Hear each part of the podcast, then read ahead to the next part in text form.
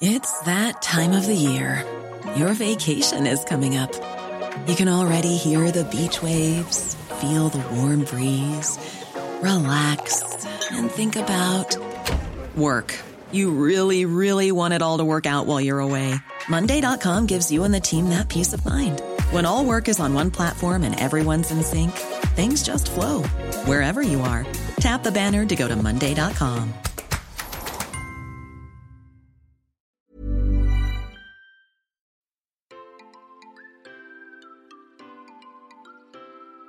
Salut, salut, on est le lundi 22 août 2022 et vous avez eu l'excellente idée de lancer un épisode de Génération Podcast.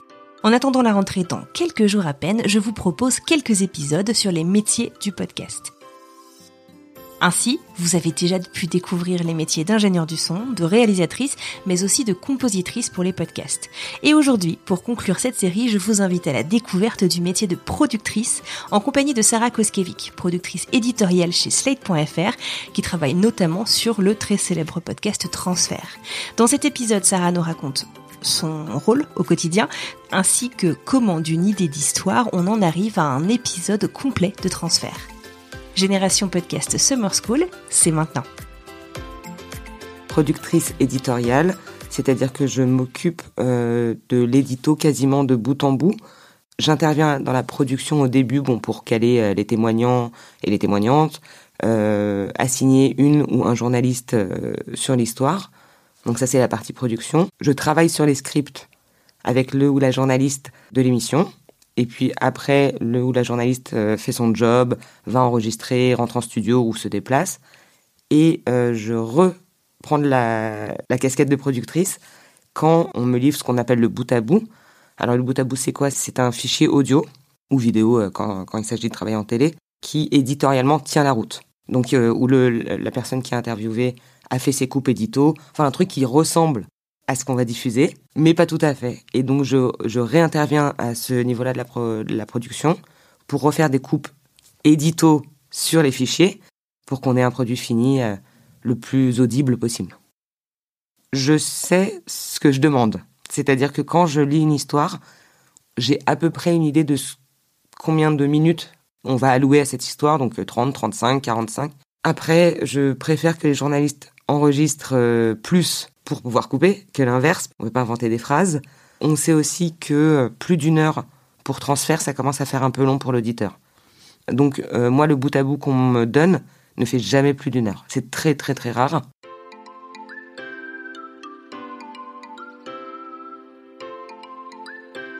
Alors, Transfert, c'est un, c'est un programme dont, dont le travail est au long cours. En général, on met plusieurs semaines, si ce n'est plusieurs mois, pour un, seul épisode.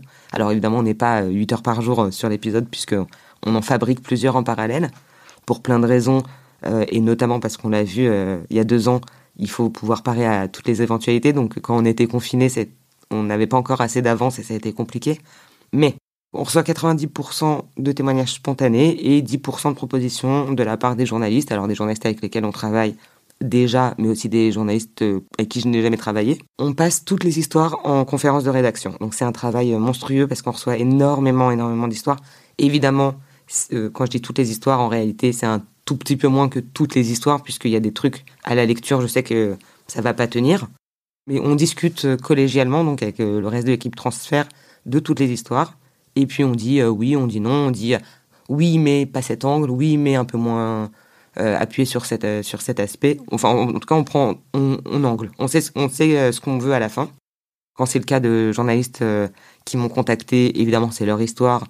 Je leur demande une espèce de script. Et quand je dis script, en fait, c'est pas qu'on fait dire aux gens ce qu'on veut qu'ils disent, mais c'est que j'ai besoin, et puis d'autant plus maintenant qu'on est beaucoup, beaucoup à distance et que je rencontre pas tout le temps euh, ni les journalistes, ni les témoignants euh, de visu avec le, avec le Covid. Mais en tout cas, moi, je sais que dans l'histoire, il y aura un début, un milieu, une fin. Et j'ai besoin de le savoir parce que pour toutes ces raisons euh, sanitaires, on peut pas être 150 non plus en studio. Je peux pas toujours, être là. Et pour les gens qui viennent spontanément, je leur attribue, avec des guillemets, un ou une journaliste en fonction souvent des appétences du journaliste. Il y a aussi cette, ce, cas de figure qui est si l'histoire est un petit peu touchy, euh, si c'est des histoires d'agression sexuelle par exemple, j'évite d'assigner un homme ou en tout cas on en discute avec, euh, j'en discute avec la personne qui témoigne auparavant. Et donc le journaliste fait donc ce travail préparatoire qui est très long. Il est très long pour deux raisons, parce que, une fois encore, avec cette histoire de distanciel, euh, il y a toujours un petit décalage horaire entre le travail des journalistes, moi quand je le reçois, quand, quand j'ai le temps de le lire, de le corriger, etc. Une fois que tout ce travail préparatoire est fait, on pourrait presque enregistrer dans la foulée, parce qu'on sait à quoi ressemblera l'histoire. Mais bon, on a tous des plannings à, à, mettre en place. Et puis moi, éditorialement, je peux pas mettre trois fois des histoires euh, qui se ressemblent. Et donc après, il y a tout, euh, le travail d'enregistrement, euh, avec ou sans moi selon les cas de figure.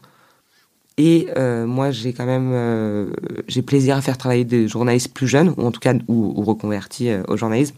Donc, je veux être avec eux en studio pour pour qu'on fasse un, un épisode sur le, voilà, on apprend, on apprend en faisant quoi. après, il y a tout le travail de post prod.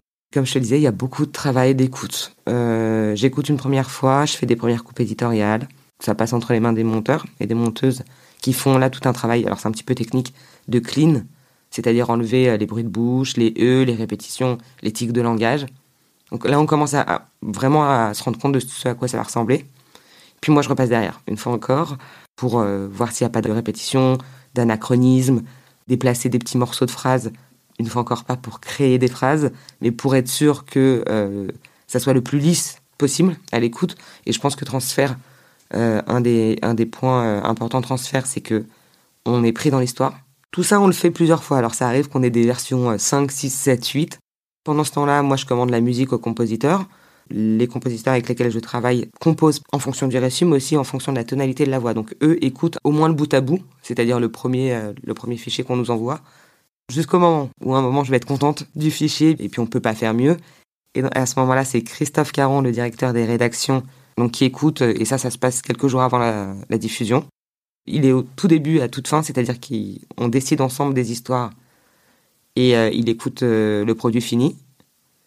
Et s'il a encore des corrections à faire, euh, il les fait. Et puis après, on met en musique et Christophe Caron, Benjamin Ours, qui est le responsable éditorial des podcasts, et moi-même, écrivons les intros qu'on entend au, début des épisodes à deux, quatre ou six mains.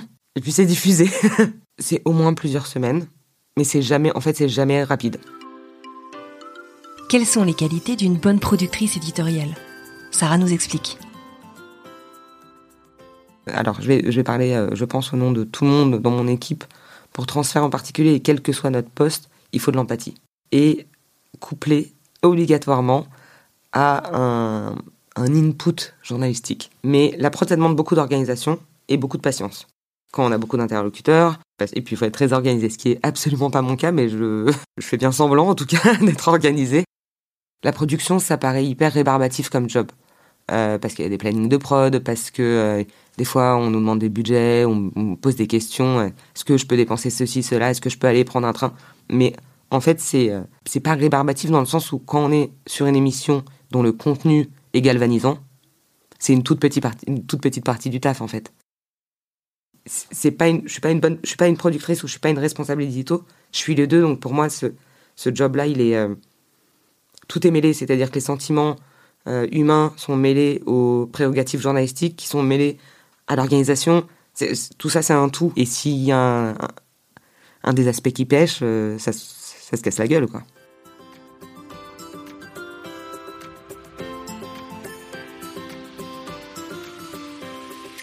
et je pense aussi que consécutivement à la diffusion de cet épisode, je vais avoir plein plein de mails de journalistes qui vont m'envoyer des CV. Le truc hyper important dans transfert, évidemment en dehors du côté humain, de tout ce qu'on a évoqué, l'empathie, etc., c'est de pas avoir peur, de poser les questions aux, gens qui viennent euh, nous raconter leur histoire, de pas avoir peur de les, de pas les caresser dans le sens du poil, pas parce qu'on veut les accabler, les acculer ou ou aller chercher quelque chose chez eux, mais je pense que la force de ce programme, c'est d'aller euh, chercher des sentiments hyper profonds qui sont souvent pas conscientisés par les gens qui, qui sont devant nos micros. Il faut pas avoir peur de, de poser des questions. Effectivement, ne jamais avoir peur de poser des questions. Voilà, c'est terminé pour aujourd'hui. On se termine cette petite série sur les métiers du podcast sur cet excellent conseil de Sarah Koskiewicz. Merci à Sarah pour cet échange que je trouvais passionnant et merci à vous de l'avoir suivi jusqu'au bout. J'espère que cet épisode vous aura plu, cette petite série aura été une bonne occasion de vous remettre un peu dans le bain en retour de congé. Jeudi, je vous retrouve pour vous annoncer toutes les nouveautés, pour vous présenter la saison 3 qui arrive, et on reprend notre rythme de croisière jeudi prochain. En attendant, je vous souhaite une très bonne journée et j'espère que vous écoutez plein de podcasts. Salut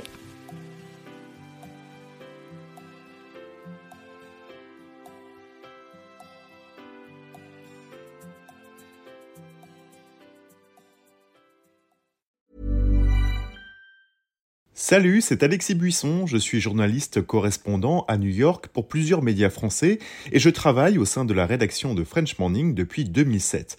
À French Morning, j'aime vous raconter des histoires qui vont vous faire parler et réfléchir. Ces derniers mois, j'ai écrit sur les difficultés que rencontrent les migrants africains francophones à New York, la redécouverte par les Américains du compositeur français oublié Joseph Bologne ou encore l'avenir du français dans les universités américaines.